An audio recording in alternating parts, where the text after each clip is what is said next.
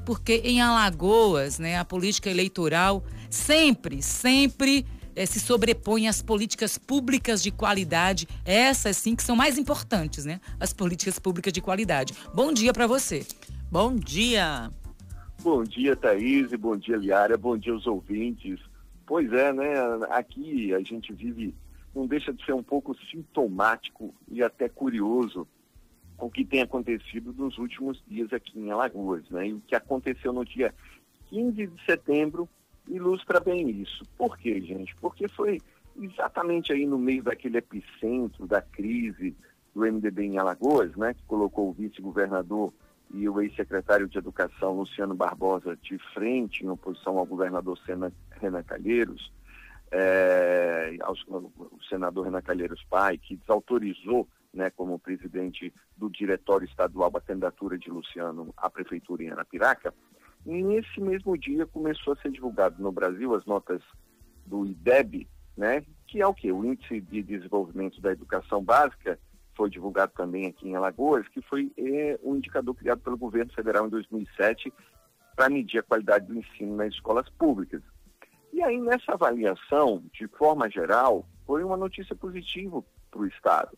A nota do Estado, assim, do primeiro ao quinto ano do ensino fundamental ficou em 5,3, do sexto ao nono foi para 4,5, ou seja, são metas que superam aquilo que foi definido pelo MEC para o ensino básico. Né? É, para os anos do ensino fundamental, o Estado foi para 5,6, ou seja, a gente começa a ter algumas melhorias significativas e Alagoas já apareceu aí na imprensa nacional, ao lado do Ceará, se destacando como um dos maiores avanços tá, em relação a, a, a, ao IDEB nos últimos anos, principalmente nos anos iniciais do ensino fundamental, né, que vem superando essa meta aí colocada. Ainda tem muito, muito que crescer, tem áreas ainda que são muito é, críticas, né, que podem melhorar, mas você observando os resultados que saiu em 2017, houve uma evolução, né? O que é que acontece? Essa discussão da educação em Alagoas, que não vem só do Estado, dos números do IDEB, mas também de esforço dos municípios, a gente tem que destacar aqui cidades como Cururipe, né, o resultado sempre se destaca e me parece que essa vez também foi um destaque com grandes notas. A gente tem dificuldade de conseguir mobilizar os corações e mentes aqui no estado, né, e mesmo na capital nessas eleições, né, Maceió, por exemplo, também teve um aumento, um aumento pequeno, na verdade, assim, é, é uma pontuação pequena, mas mostra uma evolução mas ainda muito tímida em relação, por exemplo, até outros municípios como Cururipe e outras cidades que dão show de bola nesse destaque. A nossa incapacidade, na verdade, conseguir atrair e mobilizar a sociedade alagoana para discutir esses temas, porque a política eleitoral mesquinha, ela já vem com tudo e parece que acaba tudo. Por que, que eu citei o 15 de setembro da opção de Arapiraca? Porque o 15 de setembro se colocou quem? foi exatamente o vice-governador, que é o ex-secretário de Educação, que também teve à frente do, programa Escola 10. Então, o que é que começa a acontecer? No meio dessa crise, por exemplo, o próprio senador Renan Calheiros faz um comentário sobre IDEB em Alagoas, sobre as metas, mas já no meio da crise sequer cita o nome do Luciano Barbosa, do secretário.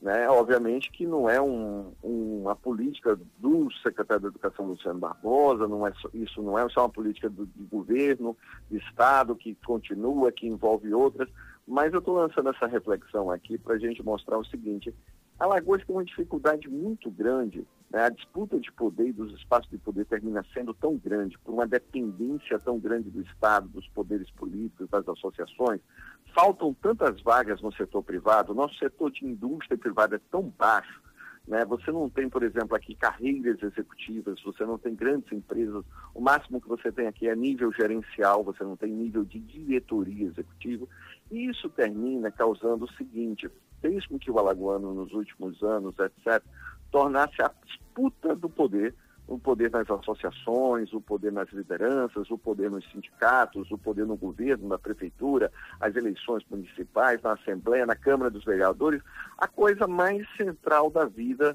de todos, porque essa dependência, obviamente, natural gera o quê? Gera essa necessidade, essa fixação né, no quem vai ganhar, quem é quem nos nomes, na política eleitoral, quem está traindo quem, né? E o que é que a gente perde muitas vezes nisso? A gente perde a capacidade de discutir, por exemplo, olha, vamos analisar aqui o que aconteceu em Alagoas, onde deu certo, o que é está Cururipe, ah, porque o Cururipe hoje é na mão do Beltrão e o outro fulano. Então a gente fica discutindo os nomes e não discute as políticas públicas, não discute também e não coloca em evidência os segundos escalões, os técnicos responsáveis, os professores, os coordenadores, sequer as escolas né, que apresentaram melhor resultados. E a gente deixa de nominar e discutir muitas vezes isso, obviamente eu não estou falando todos, tá, gente? Tem gente que discute, mas assim, você não vê uma mobilização para a gente acompanhar o que eu citei aqui, o House of Cards, a novela política que mobiliza-se todo. Boa parte de Alagoas continua de olho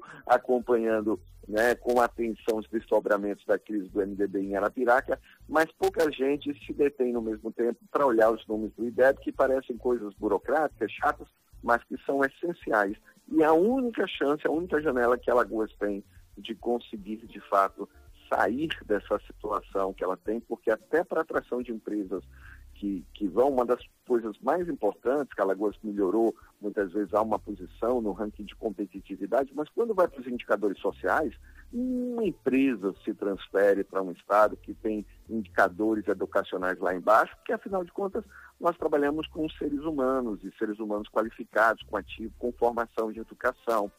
Então, essa discussão do IDEB deveria estar mobilizando a gente, deveríamos estar analisando, inclusive, os dados da capital e dos municípios, e não apenas de forma geral da rede estadual, porque esse ano é ano de eleições municipais, mas a gente corre o risco, mais uma vez, de que tudo isso se perca na nuvem de fumaça que é a nossa disputa do poder político e do poder dos nomes, né, e não das pessoas, dos programas e das políticas públicas. Eu acho que já passou da hora, a gente teria que trazer isso mais.